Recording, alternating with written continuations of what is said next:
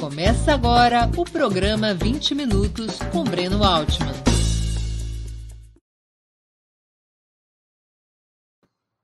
Bom dia. Hoje é 21 de julho de 2022. Estamos dando início a mais uma edição do programa 20 Minutos. Nosso entrevistado será Guilherme Melo. Ele se graduou em Ciências Sociais pela USP e em Ciências Econômicas pela PUC de São Paulo, onde também fez, fez seu mestrado em Economia Política, de onde seguiu para a Unicamp, onde se doutorou. Atualmente é professor e coordenador de pós-graduação em Desenvolvimento Econômico do Instituto de Economia da Unicamp. Também participa do Núcleo de Acompanhamento de Políticas Públicas da Fundação Perseu Abramo, na área de economia. Teve papel destacado e continua a tê-lo na discussão das diretrizes, na discussão e na elaboração das diretrizes programáticas da chapa Lula-Alckmin. Antes de começarmos a entrevista, queria lembrar a vocês que tanto o site quanto o canal de Opera Mundi no YouTube oferecem seu conteúdo de forma livre e gratuita.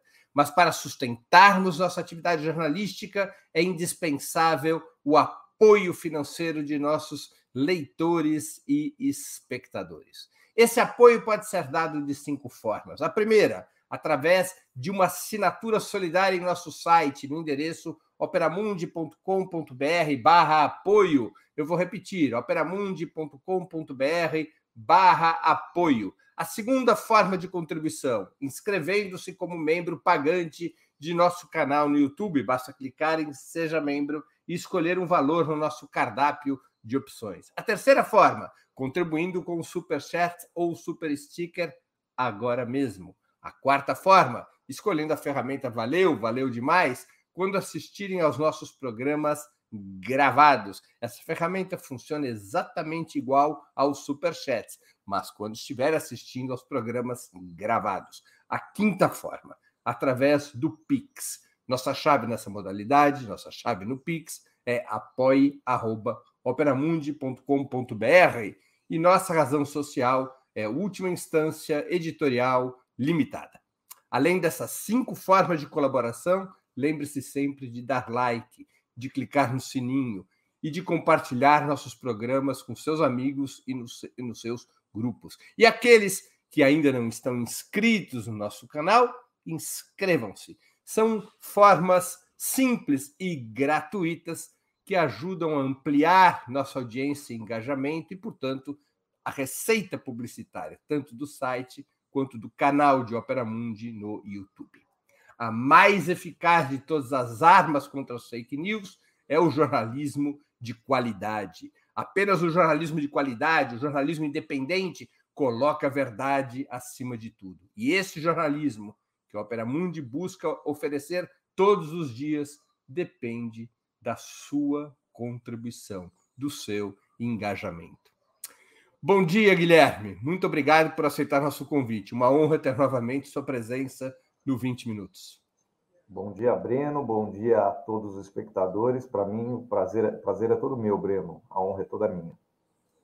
Guilherme, os documentos e programas do PT nos últimos 30 anos, quando se referem à economia, sempre falam em superação do neoliberalismo. Eu te pergunto, existiria um outro modelo possível na atual etapa do capitalismo mundial que não seja o neoliberalismo? Bom, Breno, eu acho que, é, em primeiro lugar, a gente tem que caracterizar o que a gente está chamando de neoliberalismo. Né? É, neoliberalismo não é uma, um mero conjunto de políticas públicas ou de políticas macroeconômicas, como alguns querem fazer crer. Né? Neoliberalismo é algo, acho que, muito mais amplo. É uma forma de entender o mundo, de entender a sociedade, de entender as relações sociais dentro do capitalismo. Né? É, nisso ele se distingue até mesmo do, do, do, liberalismo clássico, digamos assim, o liberalismo do Smith, o liberalismo do Mill e de tantos outros economistas políticos clássicos. O neoliberalismo ele tem é, uma apreciação acerca das relações sociais bastante individualizada, uma negação, digamos assim, da construção social do conjunto, é, que ficou muito famoso na, na frase da Margaret Thatcher, quando ela fala que não existe essa coisa de sociedade, o que existe são os indivíduos. Né? E também ele acabou é, se encaminhando, digamos assim, ao longo de sua construção, né, para versões bastante radicais do ponto de vista das prescrições de política. É, intervenção mínima do Estado, obviamente, isso é uma, uma questão do neoliberalismo, apesar que essa chamada intervenção mínima do Estado não quer dizer Estado mínimo, muito pelo contrário, ele quer dizer, é, no fundo, um Estado atuante em pró da acumulação do capital. Vamos pegar um exemplo mais famoso, é o exemplo da chamada supply side economics, ou economia do lado da oferta,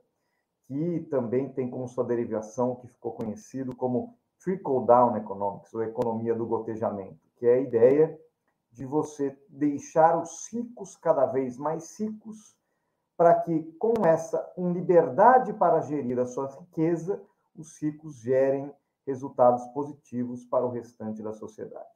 Né?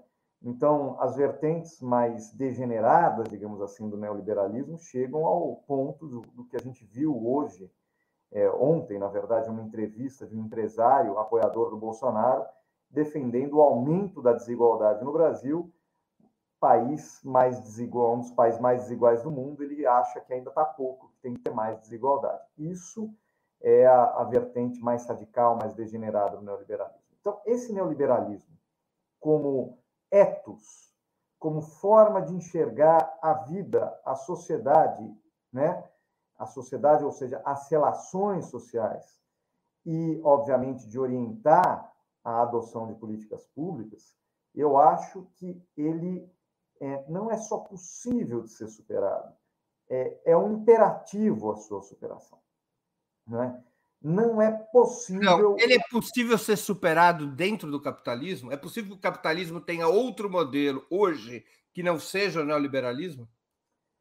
Eu acredito piamente que sim, Breno, por um motivo muito simples. É, o, o, o, capitalismo hoje ele caminha é, rapidamente, o capitalismo neoliberal, como a gente costuma dizer, né?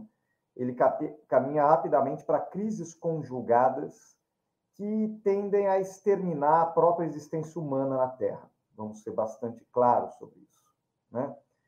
A principal e mais evidente delas é a crise ambiental, a crise climática, né? que está afetando já os países como o Brasil, mas não é só. Veja o caso europeu agora, o verão de Londres, 40 graus, Londres em chamas, literalmente. Né? É, isso está acontecendo no mundo inteiro. É, recordes de temperatura, escassez, secas, é, quebras de safra. É, isso vai se alastrar é, e vai aumentar, digamos assim, esse, essa crise tende a crescer nos próximos anos e ela é fruto de uma exploração descontrolada né, dos recursos naturais de um modelo de acumulação de capital que privilegia o crescimento desenfreado ao invés do crescimento sustentável. Então, esse modelo foi impulsionado, sim, por políticas neoliberais de desregulamentação. Então, só por aí você vê que o neoliberalismo encontra um limite na sua própria dinâmica, quer dizer, é, as políticas que engendraram esse tipo de modelo de acumulação são aquelas que estão gerando a sua própria destruição. A destruição do próprio planeta, digamos assim, da própria humanidade como nós a conhecemos. É, outra crise que ele produz inequívoca é a crise social que desemboca em crise política, inclusive de legitimidade das democracias liberais. Hoje eu acho que nós estamos no momento onde uma parcela muito pequena da população mundial pode-se dizer vivendo sob democracias liberais. Né? Eu vi alguns dados sobre isso, é bastante impressionante. É um, a queda do apoio à democracia liberal é, e, e, e, da quantidade de pessoas vivendo em países democráticos. É evidente que o neoliberalismo pode conviver tranquilamente com regimes ditatoriais, já provou isso ao longo da sua história. Inclusive, ele não tem muito apego, os próprios ideólogos neoliberais, o Hayek, o von Mises e tantos outros, não têm nenhum apego próprio à liberdade política, à liberdade democrática, eles querem simplesmente liberdade de acumular riqueza, eles querem a boa e velha liberdade do capital. No entanto, é, esse esfacelamento da democracia liberal, esse enfraquecimento da democracia liberal mundo afora, também coloca em xeque as políticas neoliberais. Quer dizer, em parte, é, a democracia liberal vem sendo solapada por lideranças autocráticas que questionam a gestão econômica neoliberal em alguns de seus aspectos, não em todos, deixar muito claro, né? mas em alguns de seus aspectos. Então, me parece que aquele consenso democrático, digamos assim, dentro de democracias liberais, sobre uma política neoliberal acabou, seja pela crise ambiental, climática, seja pela crise social, política que o próprio modelo engendrou. Mas, é, Guilherme, é, historicamente, não é correto afirmar que o capitalismo só se reformou quando a sua taxa de lucro foi afetada ou quando, ou quando sua própria segurança geopolítica esteve ameaçada? Ou você acha que a burguesia poderia reformar o capitalismo por consciência ambiental por medo do desaparecimento da democracia? Hum, eu concordo plenamente contigo, Breno. Eu acho que existem duas, é, dois, dois cenários onde o capitalismo se transforma. Né? É, Vamos pegar o pós-guerra, o imediato pós-guerra, para dar como exemplo. A transformação do capitalismo liberal, que prevaleceu até meados dos anos 30, no capitalismo, digamos assim, mais social-democrata, ou a construção dos estados de bem-estar social, foram completamente influenciados pela ameaça socialista. Né? Está muito claro. É, o papel é, do risco de adesão de países e populações ao regime socialista obrigou o capitalismo a se reformar e a reforçar o que na literatura marxista nós chamamos da função de legitimação do Estado, de legitimar o modelo capitalista, é, o modelo, digamos assim, da propriedade privada, etc., da, da propriedade privada dos meios de produção. E isso engendrou a construção e o fortalecimento dos estados de bem-estar social, que, por sua vez, caíram juntamente com a queda do bloco soviético, mas também uma queda na rentabilidade média do capital, que também forçou, digamos assim, a adoção, já em meados dos anos 70, início dos anos 80, de políticas de cunho neoliberal, né? que prevaleceram em grande medida até meados dos anos de 2010, tranquilamente. Aqui a gente tem dois, dois casos importantes que a gente tem que olhar, olhando para os dias de hoje. Primeiro lugar, os países que adotaram por décadas o modelo neoliberal estão sendo suplantados economicamente, militarmente, geopoliticamente, por países que, adotam ou adotaram outro modelo de gestão da sua economia, com, obviamente, peso maior para o caso chinês. Né? O caso chinês é um caso de gestão não neoliberal, né? bastante, na verdade, é, centralizada, com um papel planejador, coordenador, indutor e empreendedor do Estado bastante claro, né? É, que tem produzido resultados econômicos políticos nem tanto, mas econômicos e sociais, digamos assim, é, superiores ao da média dos países é, que adotam regimes e políticas neoliberais. Mas então, essa, essa ameaça, eu acho que é um, não deixa de ser uma ameaça. Agora, você vai falar, mas e a burguesia? Né? Porque isso é uma ameaça para o país, mas não necessariamente para o burguês, para o dono do capital. Se o dono do capital estiver ganhando tendo uma taxa de rentabilidade positiva, é, ele pode tentar sustentar o, o, modelo neoliberal. Isso é verdade, a gente assiste até hoje no mundo, né? Uma parte da burguesia é, ligada a esse modelo e não querendo abandoná-lo. O problema é que as condições de reprodução desse modelo começam a se esfacelar, como eu disse. Né? É, eu acho que não é a bondade do capitalista que vai é, alterar a condução, que está alterando, não, não é só que vai, que está alterando aos poucos a condução da política econômica e das políticas públicas. É o fato de que se gera uma pressão social, de, dadas as crises sociais e climáticas, que torna quase que impossível sustentar aquele modelo de acumulação anterior. E entre é, arriscar o modelo como um todo e simplesmente fazer o que o, o, o nosso clássico El Gato Pardo né, fala, mudar, mudar para continuar tudo como está, eu acho que parte da burguesia vai preferir fazer mudanças dentro do capitalismo, dentro do regime, do que arriscar é, a, a, própria sustentação do regime capitalista neoliberal. Guilherme, dentro disso que você está falando, qual que seria o exemplo de uma via de desenvolvimento econômico que tenha se consolidado nos últimos 30 anos dentro do sistema capitalista que tenha rompido com os parâmetros neoliberais? Existe algum exemplo?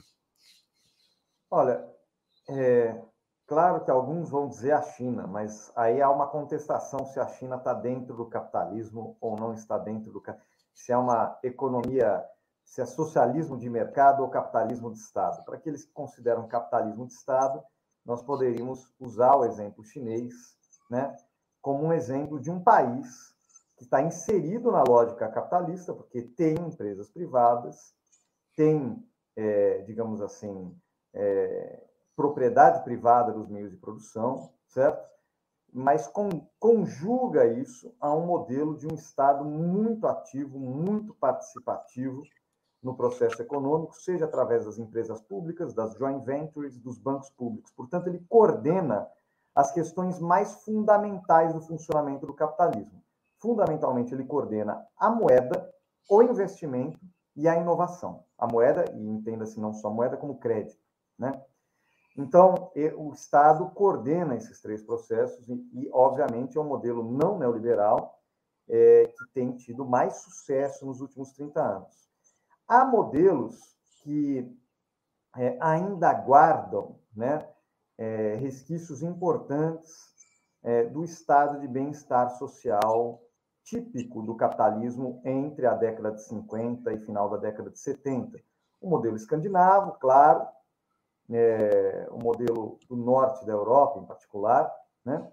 É, esses países ainda mantêm elementos desse modelo que permitem a eles, digamos assim, um, um, um desenvolvimento com qualidade de, de vida da sua população acima, que mantém-se acima da média dos seus pares, né? Eles continuam com uma mas esse, mas esses estados escandinavos são pequenos. Eles servem de parâmetro para economias continentais como o Brasil. Além do mais de serem pequenos, eles são economias, como se dizia ou se diz no jargão marxista, são economias imperialistas que repõem a rentabilidade que perdem no centro, na periferia, serviriam de parâmetros para economias como a brasileira? Não, certamente cada caso é um caso. Eu acho que, assim como os estados escandinavos têm coisas a nos ensinar, mas não servem de parâmetros para um modelo propriamente brasileiro, pelas particularidades daqueles estados em relação ao nosso, também acho que o modelo chinês tem muito a nos ensinar, mas também não pode ser importado para a realidade brasileira. Tem muita diferença. Tem diferença das estruturas institucionais, das institu da institucionalidade política, é, do própria formação do Estado brasileiro vis-à-vis -vis a formação e história do Estado chinês. Então, cada modelo tem a sua particularidade, tá, Breno? Eu acho que o Brasil ele pode encontrar elementos que dialoguem com a nossa realidade, né? E que nos ajudem a formular políticas públicas, né? Os exemplos internacionais servem como é, inspiração, não como plágio, certo? Uhum. É, você tem que encontrar os elementos, tem que ser um pouco antropofágico aqui para lembrar o grande a Tropicália, o grande Caetano, tem que ser um pouco antropofágico para a gente conseguir retirar desses exemplos internacionais o que nos atende e, obviamente, adaptar a realidade da, da, da, do nosso país, da nossa sociedade. Você usou a China como referência, mas a grande diferença entre a China e o Brasil não terá sido que a China fez uma revolução e a burguesia não dirige mais o Estado, o Estado não é dirigido pelas classes proprietárias? Essa não seria a grande diferença? Eu acho que há uma grande diferença, com certeza. Isso não quer dizer que não há lobbies privados na China, há fortes lobbies privados. No entanto, a estrutura do Estado, digamos assim, ela tem uma lógica um pouco diferente da lógica brasileira, né? Vamos, eu, eu queria, já que você fez essa... Eu te pergunto de outra maneira para completar, para você poder completar teu raciocínio.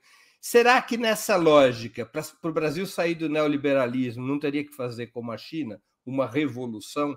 Ou é possível nas condições de um Estado controlado pelos capitalistas, sair do neoliberalismo?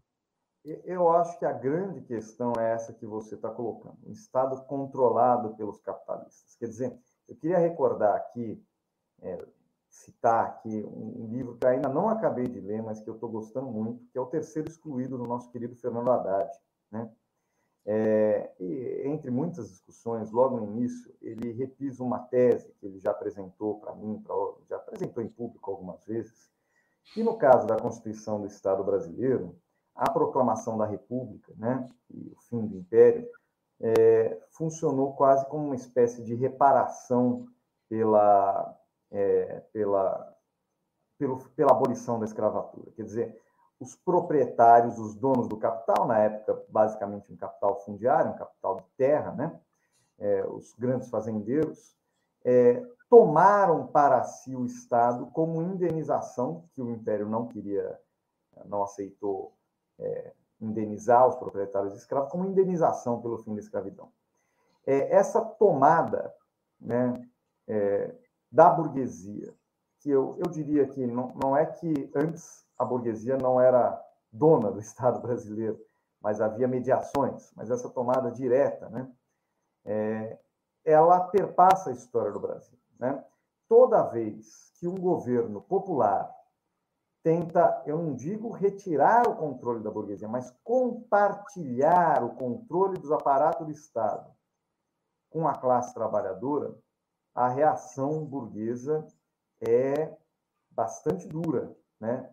Usualmente acabando em golpe, em homicídios, em suicídios é, e em formas de controle do aparato do Estado, muitas vezes por dentro do aparato do Estado, porque a gente tem que lembrar que boa parte do aparato do Estado brasileiro é, é composto por pessoas das classes médias altas, das classes mais ricas brasileiras, que compartilham a visão da burguesia que a gente pode chamar de burguesia nacional, mas da burguesia brasileira, sobre os sumos do Estado.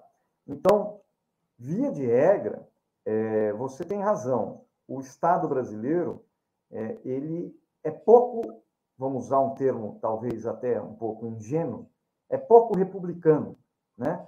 Ele é um Estado dominado por interesses de classe, por interesses de setores, frações da burguesia, tomam o Estado, e ele tem poucas anteparas à, à influência desses grupos econômicos, desses grupos políticos que usam o Estado em seu benefício. Eu acredito, obviamente, que é possível você republicanizar ou você mudar a gestão do Estado é, brasileiro sem, para isso, é, passar por um processo revolucionário. Se eu acreditasse no processo revolucionário, muito provavelmente eu estaria não lutando pela eleição dentro da institucionalidade democrática, mas por um processo revolucionário de outra natureza, mas, inovação um social. Deixa eu te fazer uma pergunta. Por que essa contraposição entre eleição e revolução? A Venezuela é um caso em que houve revolução política. O Estado não pertence mais à burguesia venezuelana e lá isso ocorreu por eleição. É, mas lá você tem uma conjugação muito. Eu, eu não quero nem, nem analisar, digamos assim, o resultado do, do modelo, mas você tem uma conjugação entre um, atores políticos e os militares, né? A força militar é fundamental na Venezuela para manter o governo, para o bem e para o mal, tem cada um. Mas em algum estado isso é diferente? Não, obviamente, aqui, inclusive, a, a situação é muito parecida, mas aqui me parece que o estamento militar brasileiro ele não está muito interessado em fazer uma revolução social, pelo menos não a que nós pensamos. Parece que talvez setores deles estejam mais interessados em repetir 64, digamos assim, né? que é um modelo, vamos lembrar que 64 marcou a derrota do modelo popular, o modelo distributivo, o modelo de crescimento com inclusão, né, para as reformas de base, né, que iam distribuir renda e propriedade na sociedade, para adotar um modelo concentrador de renda, um modelo que privilegiava o grande capital. E me parece hoje que o estamento militar está muito mais próximo dessa visão, 64, do que em qualquer visão de uma revolução social, seja ela socialista ou não, mas uma revolução de cunho social distributivista. Mas eu não entendi uma questão na tua exposição muito interessante. Como é que muda o controle dos capitalistas sobre o Estado sem revolução? Há alguma experiência na história da humanidade que provou isso ser possível? Olha, me parece que hum, a democracia, em tese, em tese, ela pode ter mecanismos para construir uma maior participação popular sobre o Estado, tá? Seja mecanismos indiretos, seja mecanismos diretos, né? É, eu acho que o primeiro movimento, independente se para reforma ou para revolução, é uma mobilização popular. Né? Não há nem reforma nem revolução eu estou falando um caminho que nós acreditamos que as reformas devem ir, caminho de distribuir renda, distribuir propriedade, né, um Estado mais ativo, etc., sem um processo de mobilização popular é, que perpasse o processo eleitoral, ou seja, ele tem que, obviamente, o um momento, o ápice dele é o processo eleitoral, da eleição dos representantes, não só do presidente ou da presidenta, mas dos representantes e das representantes parlamentares, mas também um processo continuado de, digamos assim, tomada de consciência popular acerca é, das suas prioridades, dos seus objetivos.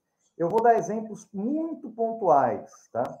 É, o Reino Unido, por exemplo, a Inglaterra, ele passou por profundas transformações na gestão do capitalismo inglês principalmente a partir da Thatcher, certo? Destruição dos sindicatos, etc.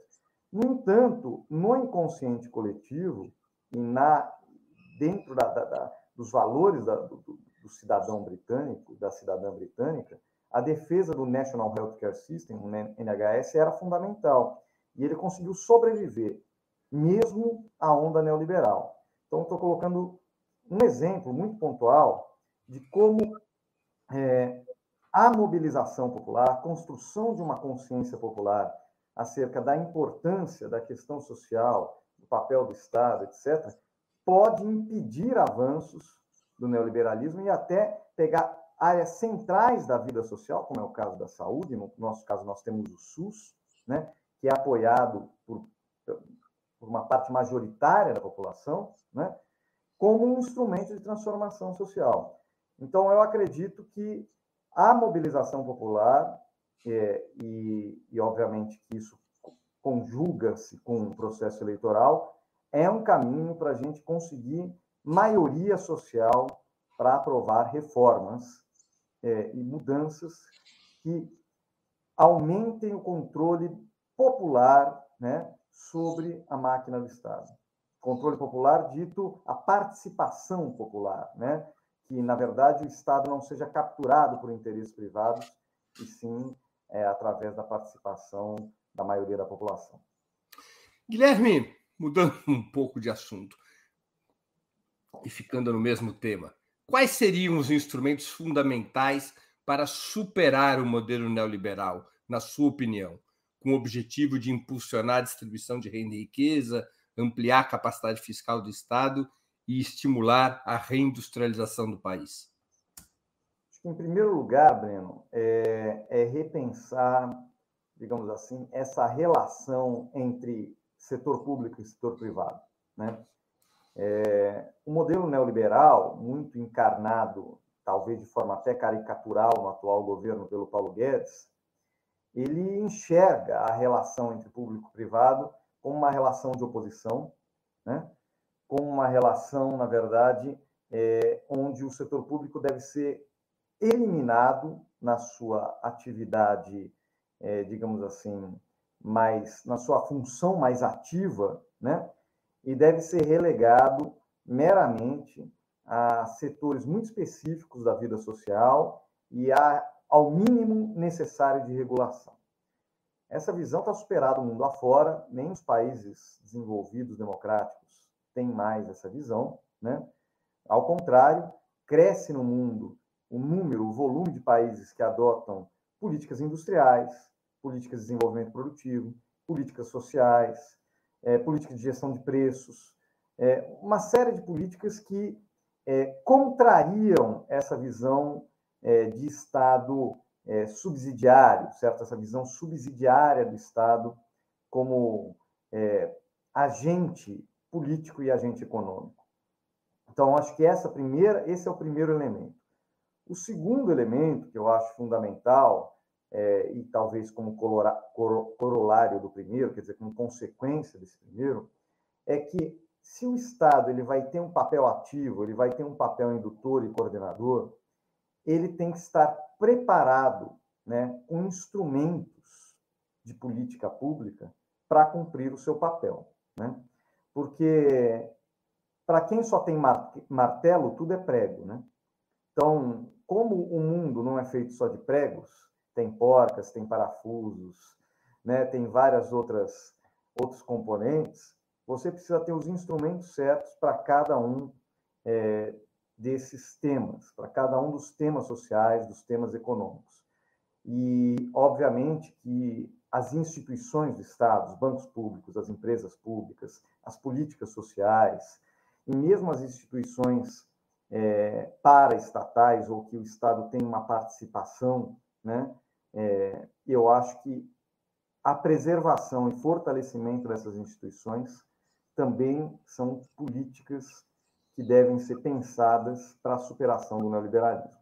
Então, no fundo, é, nós estamos falando aqui de qual Estado com quais instrumentos. Os objetivos são muito mais claros, né? Distribuição de renda, distribuição de riqueza, crescimento econômico, sustentabilidade ambiental, geração de empregos, não só empregos formais, mas também a possibilidade de oferir renda do trabalho, pode ser o trabalho cooperativado, pode ser o trabalho do pequeno empreendedor, do pequeno empresário, são todos trabalhadores, né?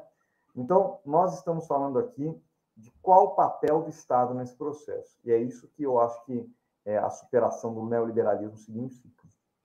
Guilherme, você participou ativamente da e participa da elaboração das diretrizes programáticas da chapa Lula-Alckmin.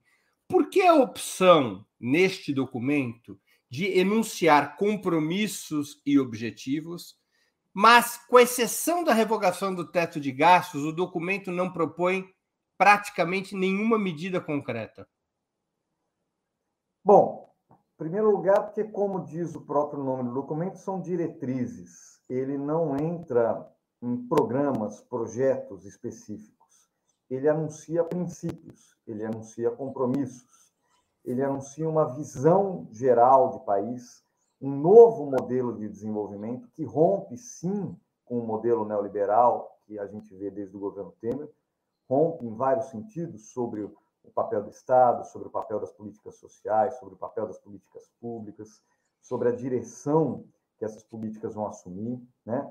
E nós estamos sugerindo, propondo a construção de um novo modelo, um novo, uma nova estratégia de desenvolvimento econômico que pegue elementos bem-sucedidos do nosso passado, e nós temos muitos, principalmente nos governos Lula e Dilma, né? E se atualize-os à luz do que tem, vem sendo discutido de mais moderno, de mais novo, em debate sobre desenvolvimento econômico no mundo, como, por exemplo, a ideia é, de políticas públicas orientadas por missões sociais, missões ambientais. Né? É, então, nós pegamos o que deu certo, estamos pegando o que vem sendo discutido e feito mundo afora, né? e trazendo para construir um novo modelo de desenvolvimento, que obviamente vai exigir uma série de medidas concretas, como você disse. Algumas delas já anunciadas, tá?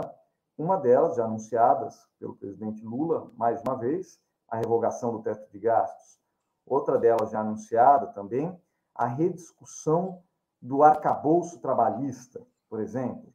É, outra delas já anunciada pelo presidente Lula, que aparece no texto, o fortalecimento dos bancos públicos, do BNDES, voltado em particular para financiar tanto as micro e pequenas empresas, como a transição energética e ecológica no Brasil, além da inovação, obviamente.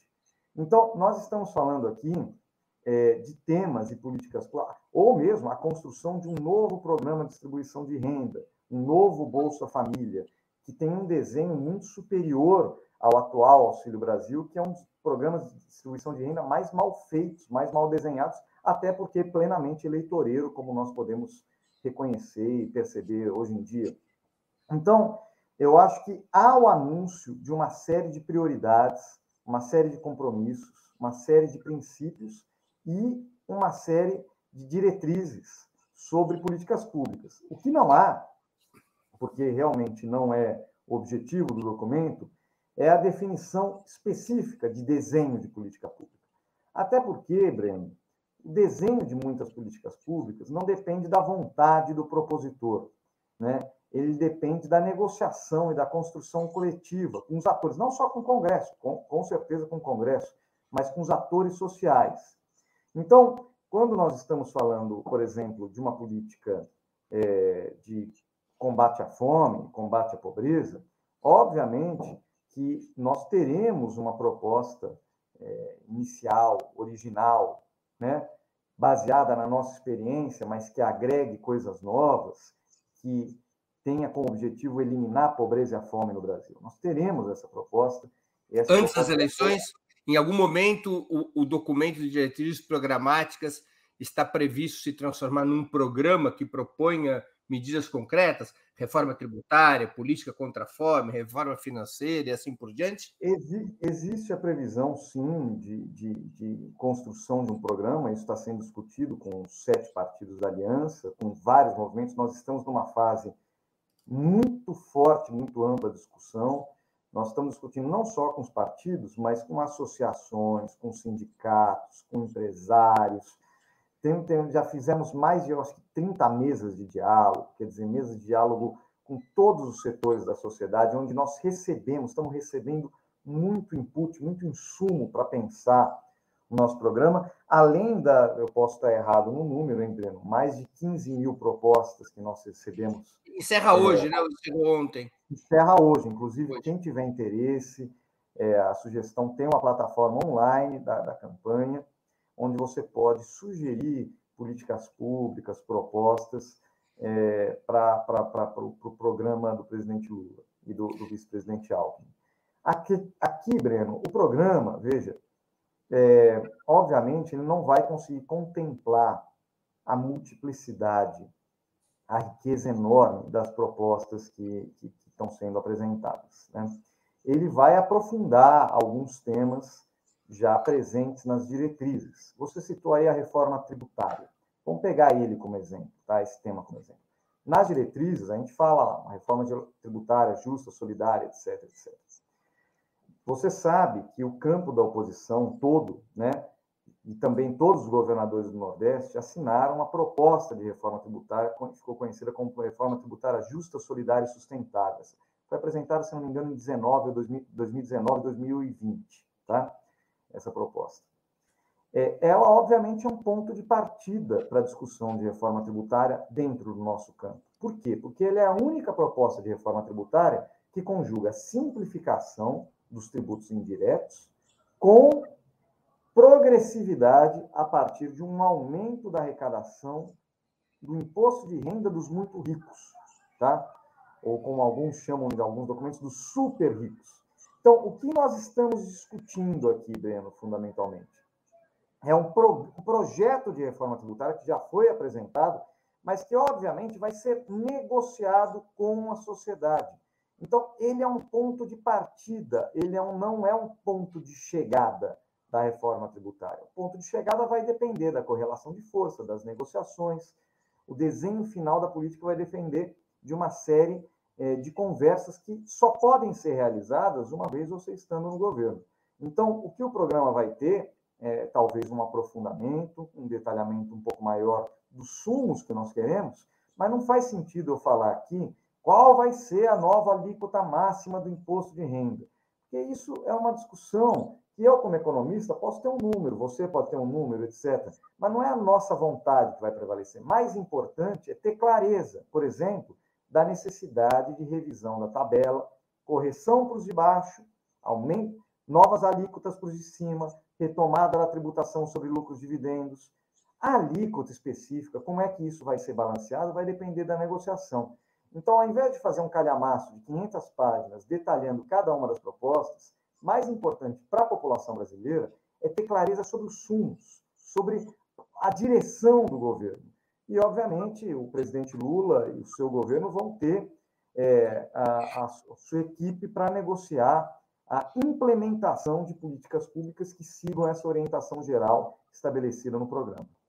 Guilherme, a superação do modelo neoliberal é compatível com a independência do Banco Central? Por que não há uma só menção a essa questão nas diretrizes programáticas da chapa Lula-Alckmin? Não é uma questão relevante? Olha, existem muitas questões relevantes, mas existem muitas questões prioritárias, né? Então vamos separar isso aqui. É, o PT, no momento da votação da lei, se não me engano, é uma lei complementar que estabeleceu a autonomia formal, digamos assim, do Banco Central, votou contra, por vários motivos. Né? Vou citar dois deles. Primeiro, que se mantém quase que intocado, ou muito pouco alterado, que nós chamamos de porta giratória. Essa ideia que a gente falou lá no começo da nossa entrevista, é, da penetração de interesses privados no setor público, né? E no Banco Central é muito comum diretores do Banco Central chegarem muito jovens, saírem, voltarem para o setor privado, o que obviamente cria, e já é estudo sobre isso, né? Bancos centrais que têm maior participação de agentes vindos e depois voltando para o setor privado tendem a ter uma postura é, muito mais conservadora e que cobram um preço mais alto sobre o nível de atividade de emprego do que bancos centrais, por exemplo, que têm uma composição formada funcionário de carreira. Tá? É, isso, obviamente, é um viés, um viés que a, a lei aprovada mantém a possibilidade dessa ida e vinda do setor público para o setor privado. Outra crítica que a gente teve muito forte é a questão do descasamento dos mandatos. Tá? É, no caso americano, por exemplo, o novo presidente, no primeiro ano, escolhe o novo, novo presidente do Banco Central, para haver uma interligação entre a nova política econômica de um governo recém-eleito e a orientação da autoridade monetária, para não haver descasamento completo é, é, dentro da política, da formulação da política econômica. No caso brasileiro, o novo presidente só vai poder alterar a, a maioria da diretoria e a presidência do Banco Central no seu terceiro ano de mandato. Quer dizer, já passado mais da metade do seu, do seu mandato o que obviamente é uma forma de limitar, digamos assim, a influência da decisão democrática e soberana do povo brasileiro sobre os sumos da política econômica, né? É... Sim, mas então... a pergunta que eu faço, o governo Lula, na sua opinião, deveria apresentar uma nova lei complementar assim que chegar ao governo, revogando a independência do Banco Central? Na minha opinião, não, Breno. Eu vou te dizer o porquê. Como eu disse, isso não é uma questão menor. Eu não acho que é uma, uma questão é, que a gente possa falar, ah, mas isso é irrelevante. Não é essa a questão. A questão é que o novo governo Lula tem desafios enormes e prioridades muito maiores, que não, não serão, digamos assim, não será a, a mudança no status legal do Banco Central que vai resolver. Então, o primeiro desafio imediato do governo Lula é combater a fome, a pobreza e a miséria. Esse é o compromisso maior de um novo mandato presidente Lula, né?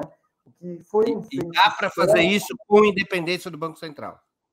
Sim, é possível fazer isso com a independência do Banco Central. O, o, o presidente Lula eliminou a fome, a miséria, né? pelo menos é, saímos do mapa da fome da miséria, com um Banco Central que, se não era formalmente independente, na prática o era. Vamos lembrar muito bem que o Henrique Meirelles tinha total liberdade para comandar a política monetária do Banco Central, a ponto de, às vésperas da crise de 2008, quando o mundo inteiro estava reduzindo a taxa de juros, já prevendo os impactos da crise, o Banco Central brasileiro estava aumentando a taxa de juros. A, a contragosto do presidente Lula e do vice-presidente José Alencar, que era o maior crítico, vamos colocar aqui isso na, na memória, o saudoso José Alencar, o maior crítico da, da, da, da política monetária do então governo Lula. Então, eu acho que é possível, a gente já provou que é possível. Né? O que a gente precisa, na realidade, é conjugar uma série de políticas econômicas é, e sociais é, que reativem o circuito da renda, do trabalho e do crédito no Brasil. Hum. Claro, é mais fácil fazer isso com o Banco Central alinhado a esses objetivos, mas não é impossível. É impossível fazer isso se você não revogar o teto de gastos, para construir uma nova política social, para aumentar o investimento público. Quer dizer, se você não mexer na estrutura tributária, fica muito mais difícil, porque a estrutura tributária tira a renda, particularmente dos mais pobres. Então, o desafio, eu diria, hoje, o desafio brasileiro, é construir políticas públicas que reativem o circuito da renda, do trabalho e do crédito, e para isso nós temos um enorme desafio no campo fiscal, seja ele no campo da institucionalidade do orçamento e das regras fiscais, seja ele no campo da tributação.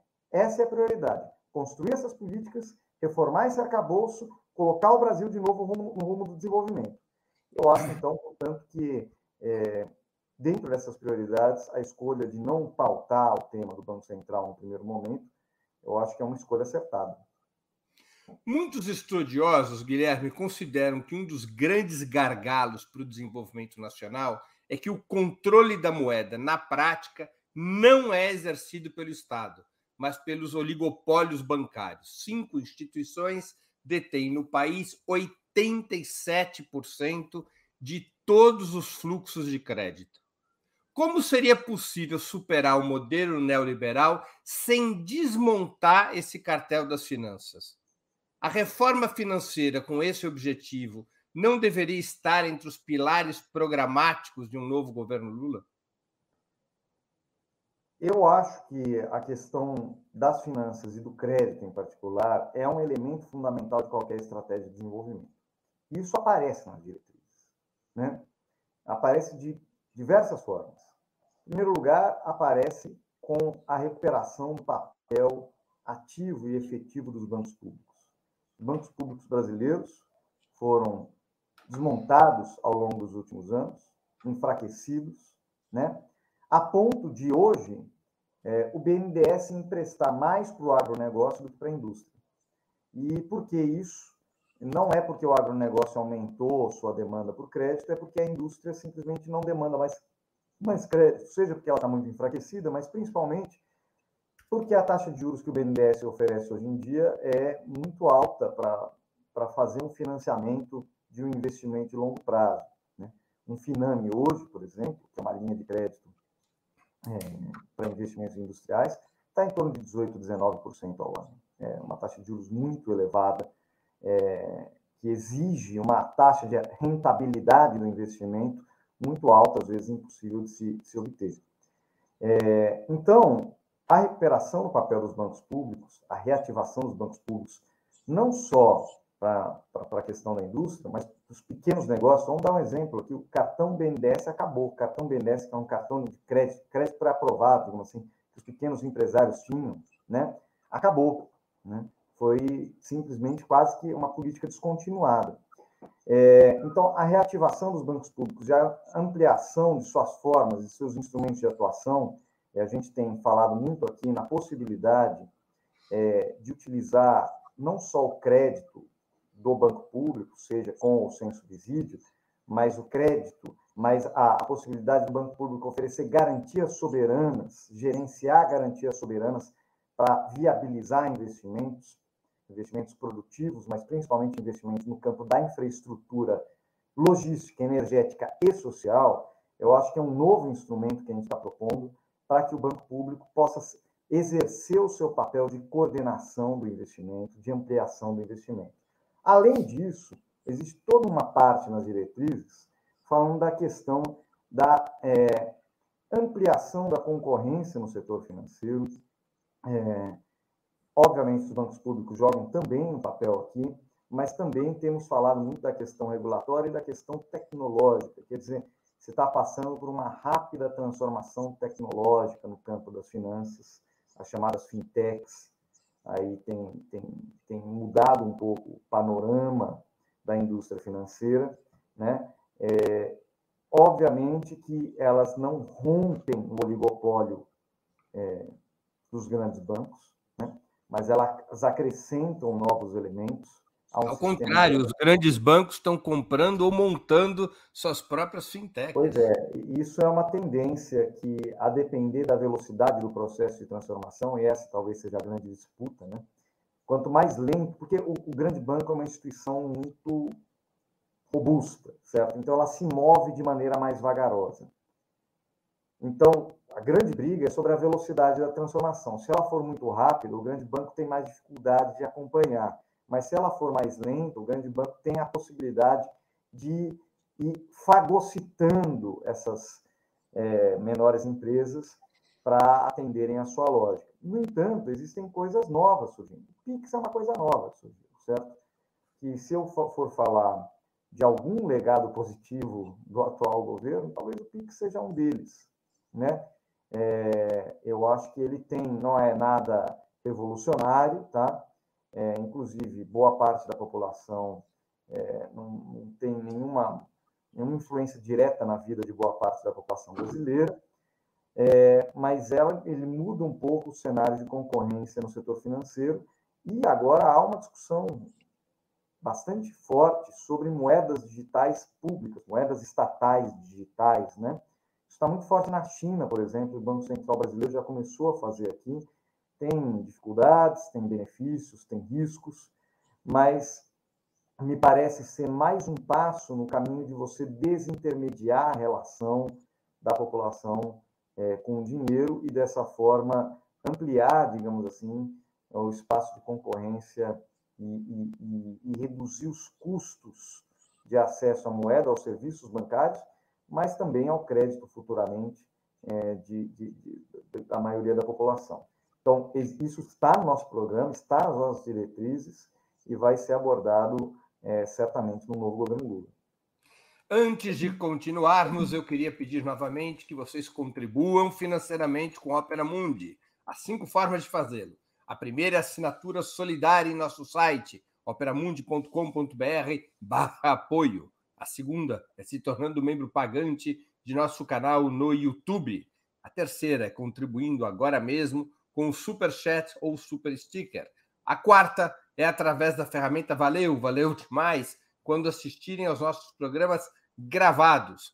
A quinta é através do Pix. Nossa chave no Pix é apoie.operamundi.com.br e a nossa razão social é última instância editorial limitada. Saco vazio não para de pé. O jornalismo de qualidade, o jornalismo independente, depende da sua ajuda para se sustentar e se desenvolver. Contribua, colabore. Guilherme, apesar da indústria representar atualmente apenas 9% do produto brasileiro, os arranjos produtivos parecem ter pouca relevância na pauta econômica de esquerda. Por que há, na sua opinião, tão poucas ideias e propostas sobre o papel produtivo do Estado na economia? Ainda mais em um país no qual a financiarização da burguesia está entre os mais elevados do mundo.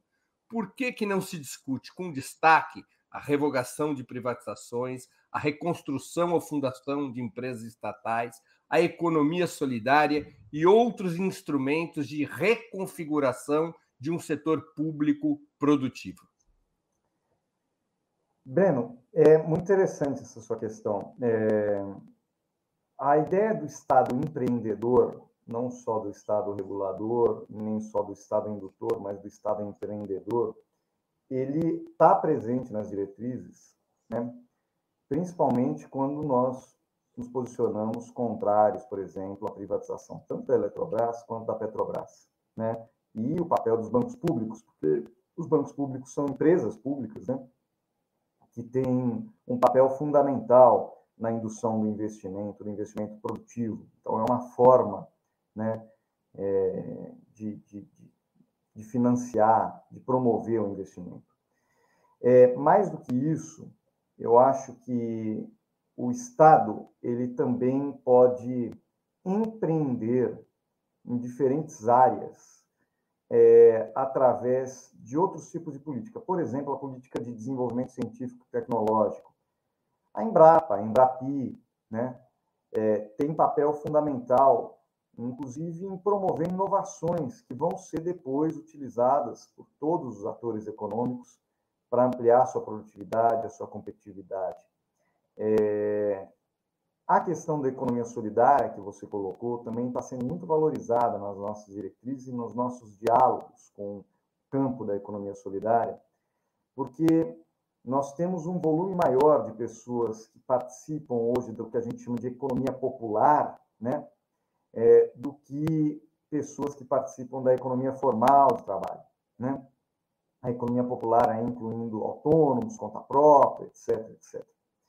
E, obviamente, essa parcela da população é, tem um potencial enorme de produzir, de gerar renda, de se organizar, de se articular e, eu diria até, de inovar, né?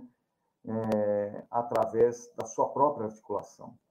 Então, o Estado ele não precisa necessariamente produzir todos os bens, mas ele tem que é, participar ativamente das formas de indução, coordenação e, eventualmente, investimento na produção de um conjunto de bens. Vamos pegar um caso é, exemplar, né? A agricultura, principalmente a agricultura produtora, produtora de alimentos como é, alimentos que estão na mesa do povo brasileiro, né? arroz, feijão, mandioca. Você sabe que nos últimos cinco anos a área plantada desses alimentos caiu no Brasil. E cai graças ao desmonte absoluto de políticas públicas de incentivo, de apoio, de fomento à agricultura familiar e cooperativada se desmontam os mecanismos de crédito, os mecanismos de compra garantida, os mecanismos de estoques reguladores, se desmonta o PNAE, a Política Nacional de Alimentação Escolar.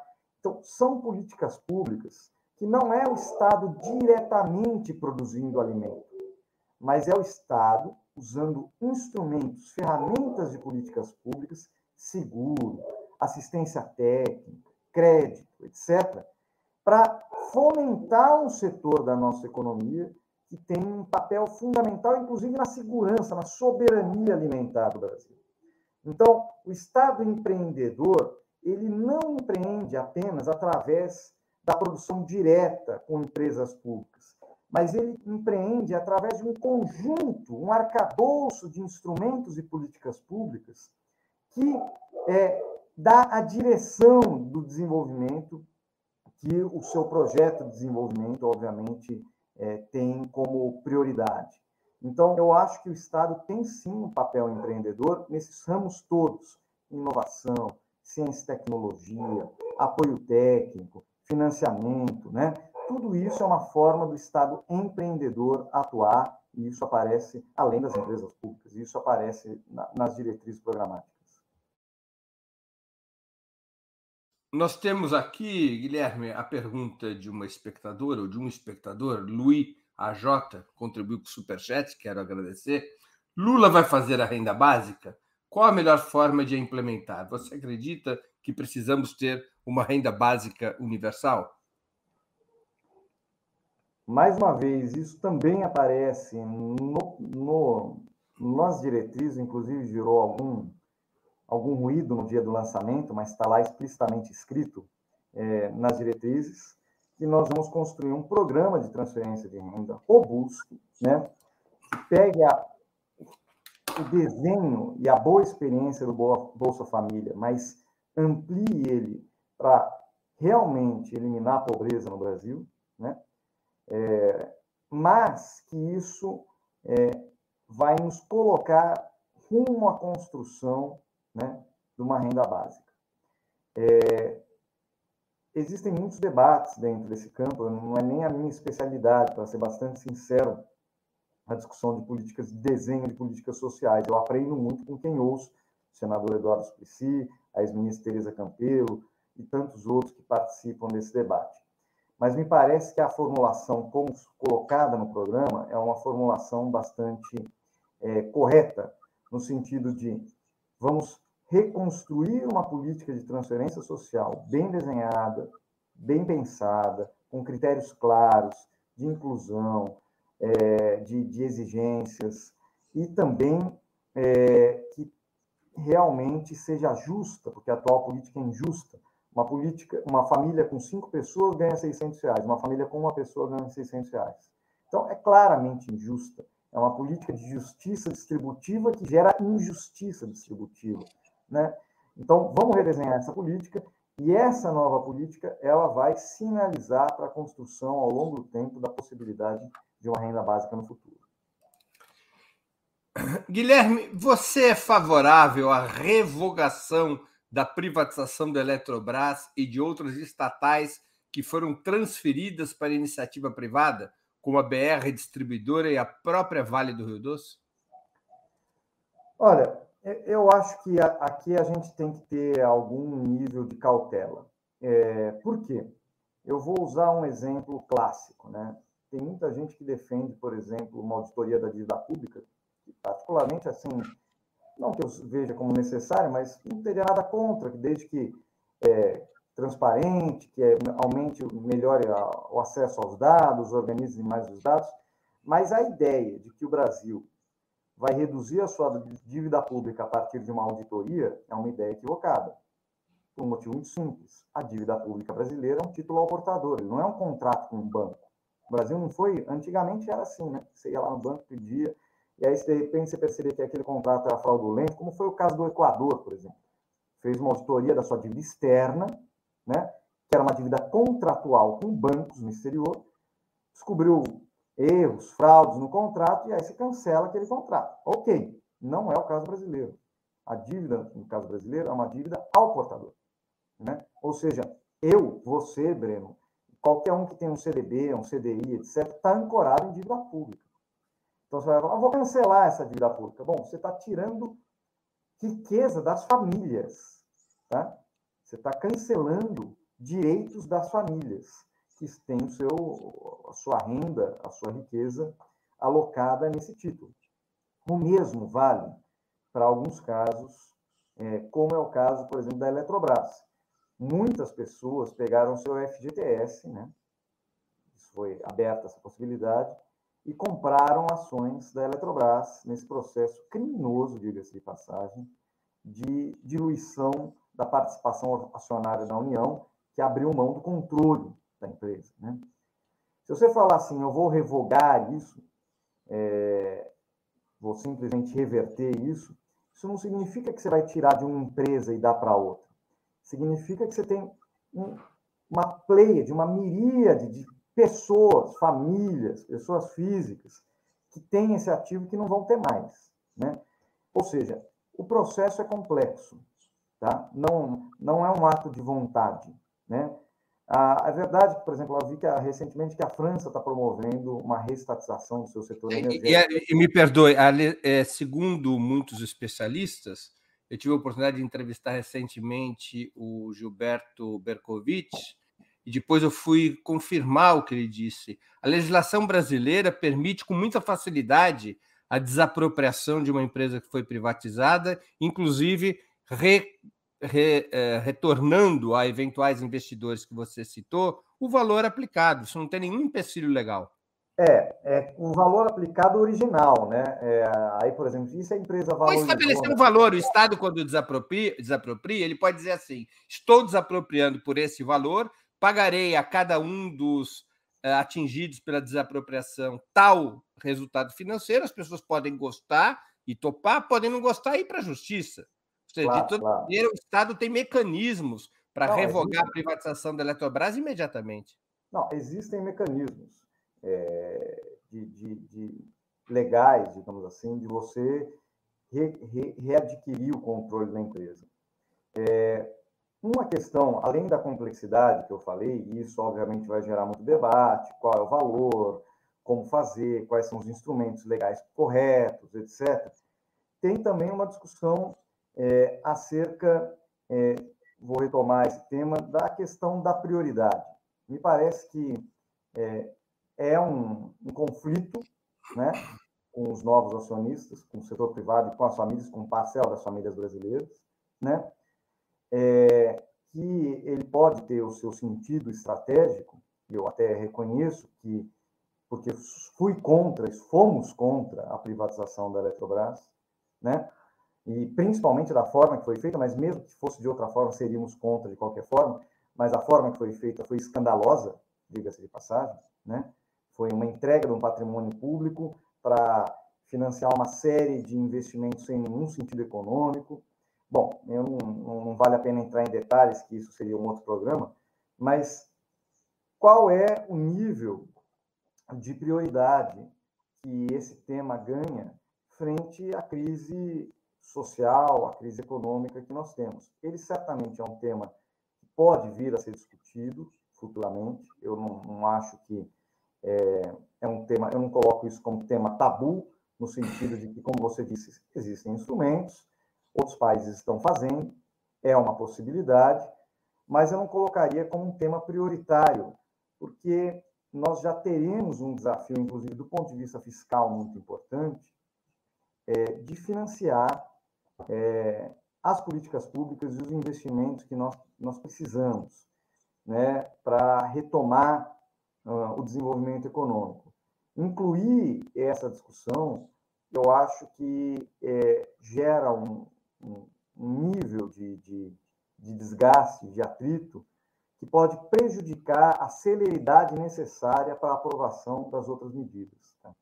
Então, na minha leitura, fui contra, sou contra a forma que foi privatizada a privatização e a forma que foi feita a privatização. Acho que a Eletrobras, ainda bem que o setor público ainda possui uma participação, ainda é um acionista importante na Eletrobras, né? ele é um principal acionista ainda, né? então ele tem poder de, de participar da gestão da empresa, mas eu acho que uma discussão de uma reversão do que foi feito, ela não está entre. Eu, eu, pessoalmente, não elencaria ela como uma prioridade de um novo governo que está enfrentando 120 milhões de brasileiros em situação de insegurança alimentar, entendeu? O capital político no novo governo tem que ser gasto para resolver o problema imediato dessas pessoas. E, obviamente, estrategicamente, ao longo do tempo, você vai pensando como enfrentar outros temas que você acha que são importantes. Se você fosse nomeado ministro da Economia do presidente Lula, quais seriam as medidas imediatas a serem tomadas? Você pediria ao presidente, por exemplo, para propor ao Congresso a decretação de estado de emergência, suspendendo o teto de gastos imediatamente com o intuito de expandir os gastos públicos, implementar um amplo programa contra a fome e o desemprego? É, eu posso responder isso com muita tranquilidade, porque como não vou ser ministro, então falo do ponto de vista meramente pessoal e hipotético, né? Então posso responder isso com a maior tranquilidade é, do mundo. É, na minha opinião, é, como eu disse, a prioridade é conseguir a aprovação de, odeio esse termo, hein, mas vou usar aqui, de um espaço fiscal é, para você implementar as políticas públicas necessárias para combater a pobreza, a fome, a miséria e reativar a economia. Tá? Essa é a prioridade número zero, porque se você não conseguir esses recursos, na verdade, você vai cair em 2023 no abismo que o Bolsonaro montou para o próximo governo. Qual é o abismo?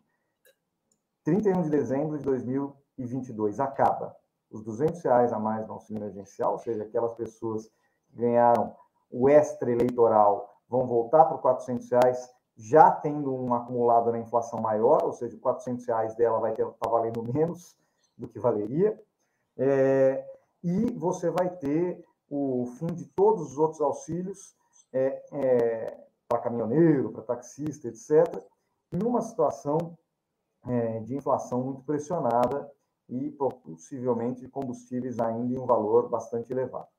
Então, você tem bombas, além dos precatórios, que o, o governo também simplesmente resolveu não pagar, etc. Você tem bombas que, que, que, vão estourar em 2023. Então, você precisa negociar com o Congresso esse espaço fiscal, tá? É, para você promover as políticas públicas necessárias para impedir a volta, a volta não, o aumento da fome, o aumento da pobreza, o aumento da miséria, na verdade, não só impedir o aumento, como combater é, esse, esses males. Então, eu não acho que a decretação de estado de emergência seja o melhor caminho, e eu vou te dizer o porquê, Breno. Primeiro, porque já é um expediente usado pelo Bolsonaro, né? É, usado agora pelo Bolsonaro, e que eu acho que pode se tornar um expediente até um pouco, digamos assim, é, corriqueiro o que você acaba perdendo até a credibilidade do, do próprio expediente. É uma possibilidade, não estou negando, porque realmente nós vivemos um estado de emergência, e não é por causa da guerra da Ucrânia. Qual outro caminho que não é o estado de emergência? Minha opinião pessoal, tá? eu acho que o governo deve encaminhar, sendo eleito em outubro, seja no primeiro ou no segundo turno, o governo deve encaminhar ao, ao Congresso uma proposta de emenda constitucional que tenha dois elementos centrais. Primeiro elemento, a definição de um valor que vai ser usado extra-teto, fora das regras fiscais, que vai ser usado para construção de uma política de transferência de renda, investimentos públicos bem claros, bem definidos, com projetos já aprovados que estejam paralisados, por exemplo, certo? é, e outras políticas que, que sejam necessárias para superar a crise social e econômica que nós vivemos. Então, esse é o primeiro elemento dessa PEC. Tá? O Bolsonaro fez isso outras vezes.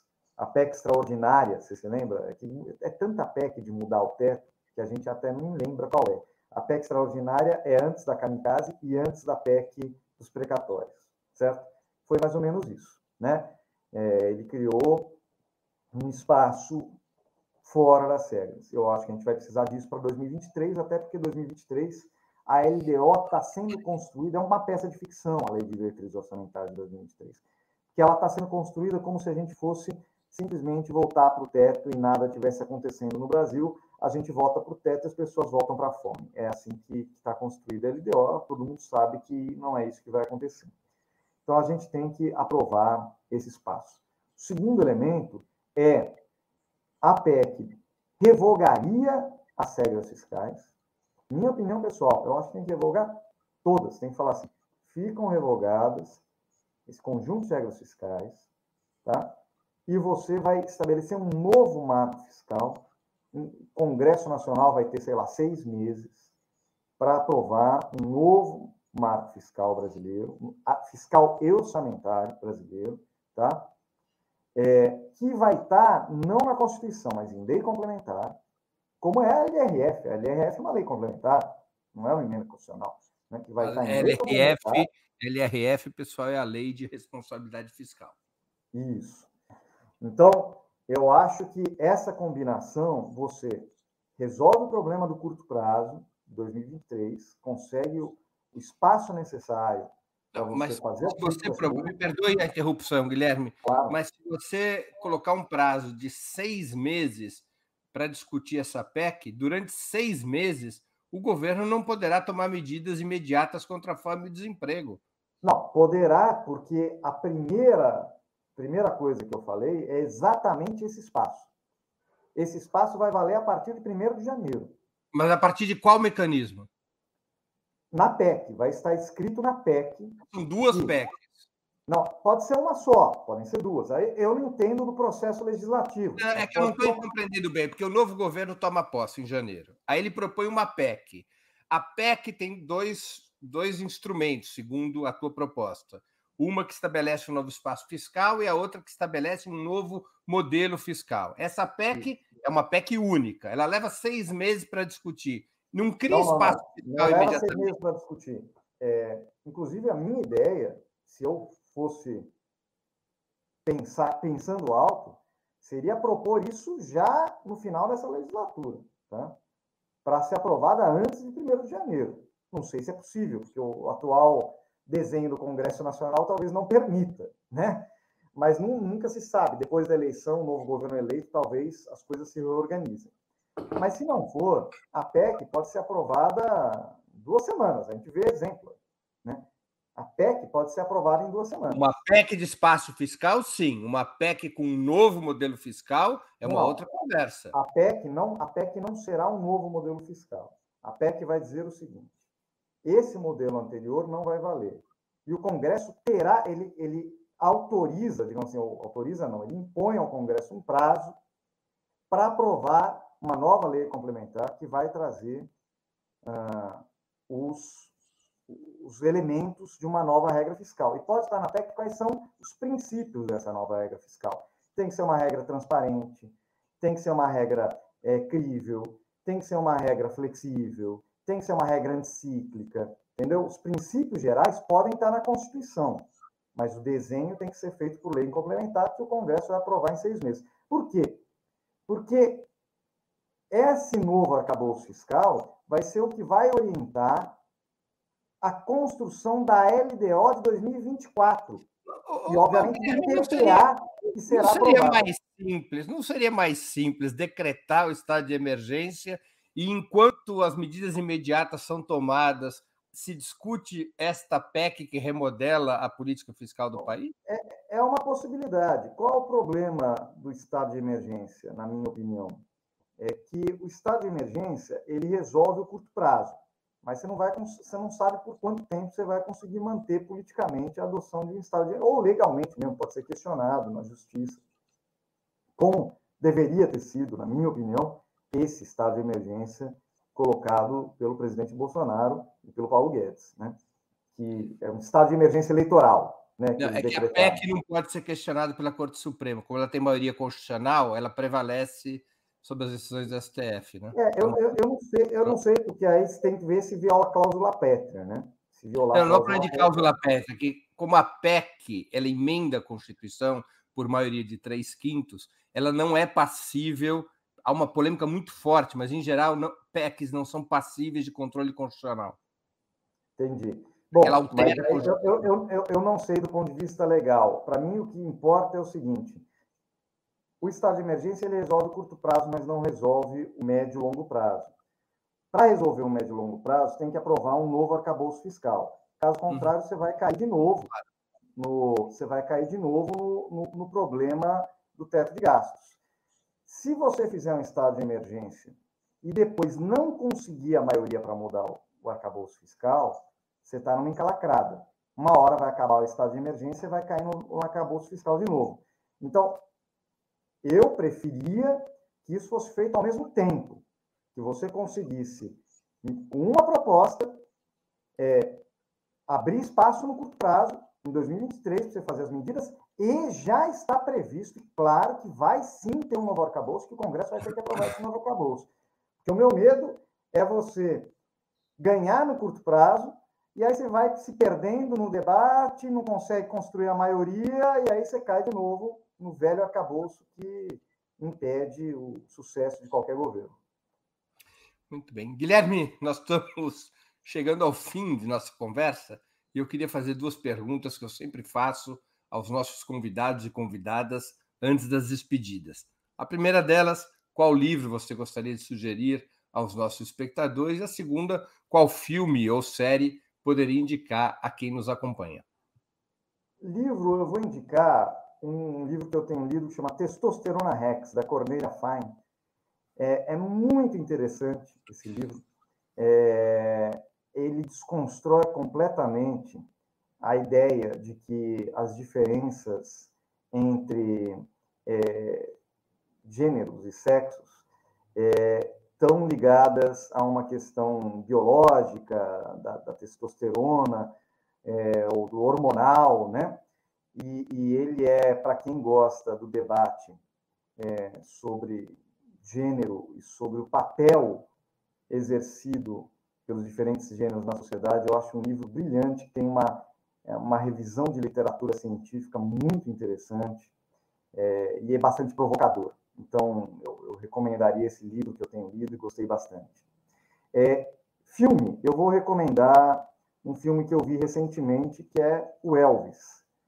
Não só porque eu sou fã do Elvis, meu pai era fã de Elvis, eu também sou fã de Elvis, mas porque a pegada desse filme, eu, eu, eu como fã, sempre vou um pouco desconfiado para o cinema quando eu vejo uma cinebiografia de um artista que eu gosto, com algum medo de ser uma coisa muito caricata, de ser alguma coisa é, muito irrealista, e obviamente é romanceado, o ator tem uma atuação brilhante, você não consegue saber quando é o Elvis e quando é ele, é, a atuação é muito boa, né? a caracterização dele é muito, muito boa, mas acima de tudo, porque a história do filme, isso não é um spoiler, é qualquer síntese do filme, é contada a partir do ponto de vista do empresário do Elvis, chamado Coronel Tom Parker, né?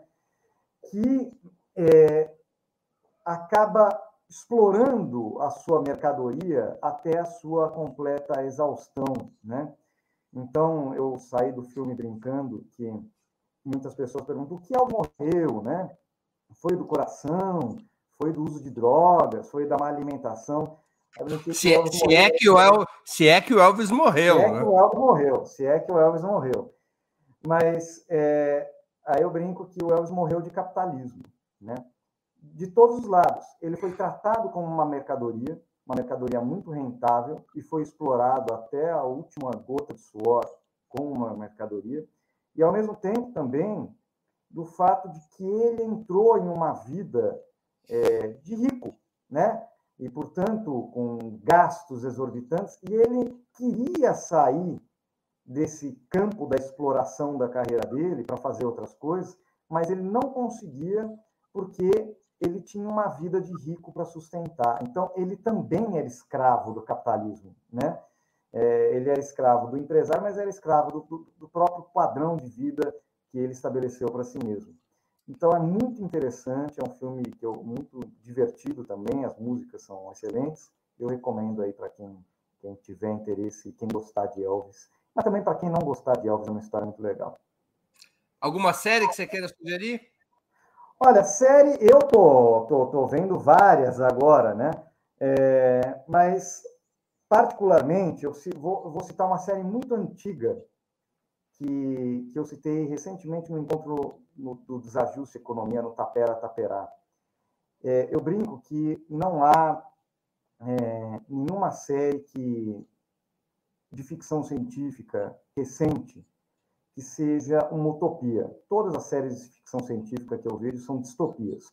O mundo acabando, é, Handman, Handmaid's Tale, que não é ficção científica propriamente, mas é de ficção. E a última, uma série que eu gosto muito de ficção científica é Jornada nas Estrelas, né? É, e tem um episódio em particular de Jornada nas Estrelas que eu quero, que eu quero recomendar para quem está aqui nos assistindo, é da nova geração, Estrelas da nova geração, com Capitão Picard, etc., não é aquele clássico do Spock, é, em que eles encontram um, um, uma nave do século XX, do século XXI, que tem pessoas congeladas, né, pessoas do século XXI congeladas em criogenia que são re, reavivadas no século XXIV, quando já se superou o capitalismo. Só que as pessoas do século XXI têm muita dificuldade em entender como uma sociedade se organiza se não voltada para a acumulação do dinheiro do capital. E o capitão tenta explicar isso para um rico lá que está lá na nave, né? Fala, olha, nós não buscamos mais acumulação de dinheiro aqui. Não... Então, o que, que vocês fazem da vida? nós buscamos melhorar quem nós somos, buscar novos conhecimentos, fazer o que nós gostamos, né? Então, é uma utopia de um pós-capitalismo que eu acho que a gente tem precisado muito para pensar em novas relações e uma nova economia. Então, recomendo essa série, esse episódio em particular. Muito bem.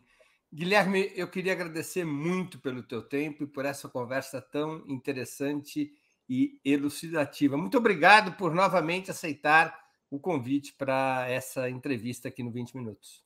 Eu que agradeço, prazer é todo meu, Breno. Bom, boa tarde já para pro, os espectadores e para você. Até a próxima. Até a próxima. Boa sorte, Guilherme. Também agradeço a todos e todas que assistiram esse programa, em especial aqueles que puderam fazer contribuições financeiras ao nosso site e ao canal de Ópera Mundi no YouTube. Peço desculpas se eventualmente alguma questão acompanhada pelo Superchat não pôde ser lida durante a entrevista com Guilherme Melo. Sem vocês, sem o apoio de vocês, nosso trabalho não seria possível e não faria sentido. Um grande abraço a todos e a todas. Para assistir novamente esse programa e a outras edições dos programas 20 Minutos, se inscreva no canal do Opera Mundi no YouTube. Curta e compartilhe nossos vídeos, deixe seus comentários. O jornalismo de Ópera Mundi é mantido com o seu apoio. Faça uma assinatura solidária em www.operamundi.com.br. Com um pequeno valor mensal, você nos ajuda no desenvolvimento de um jornalismo independente e de qualidade. Obrigado pela audiência e até a próxima.